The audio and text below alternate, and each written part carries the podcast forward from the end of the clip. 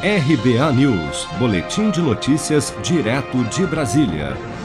O deputado Luiz Miranda, do Democratas do Distrito Federal, autor das denúncias de irregularidades na compra de doses da vacina indiana Covaxin pelo Ministério da Saúde, publicou nesta segunda-feira em sua conta no Twitter um vídeo mostrando o registro de uma reunião na qual integrantes do governo federal negociaram doses da Covaxin por 10 dólares valor bem inferior aos 15 dólares por dose firmados em contrato meses depois pelo Ministério da Saúde.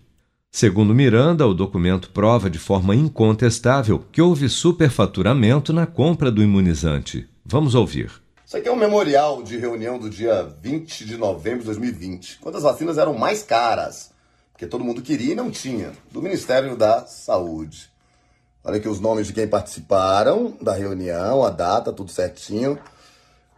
Sabe quanto é que custava a vacina? E depois da reunião, incrivelmente aumentou para 15 dólares? Dá uma olhada. Quanto é que tá aí? Dá uma olhada nesse documento. 10 dólares? Vamos pedir para a CPI intimar todo mundo, né? Explicar como é que sai de 10 para 15? Se isso não é superfaturamento, eu não sei o que é.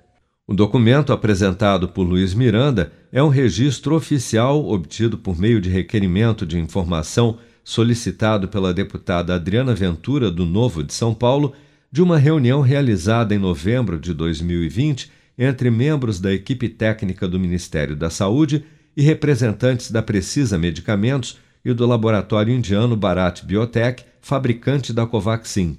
O registro traz textualmente o valor por dose que foi aventado na reunião para a compra do imunizante, 10 dólares, mas no contrato firmado pelo Ministério da Saúde em 25 de fevereiro de 2021 o valor que aparece como determinado para pagamento é de 15 dólares a dose e não mais 10 dólares como tratado na reunião. O deputado federal Luiz Miranda e seu irmão, que é servidor do Ministério da Saúde, apresentaram em depoimento à CPI da Covid no Senado indícios de irregularidades no contrato de compra da Covaxin. Miranda afirmou ainda ter alertado o presidente Bolsonaro sobre suas suspeitas, mas que, segundo o deputado, isso em nada impactou as tratativas do Ministério para a compra do imunizante.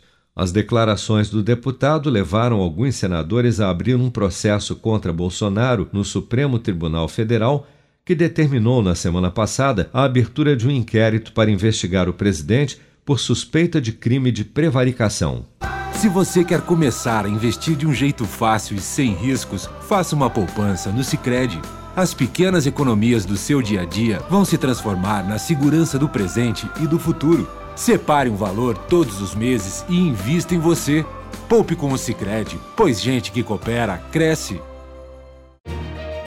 Com produção de Bárbara Couto, de Brasília, Flávio Carpes.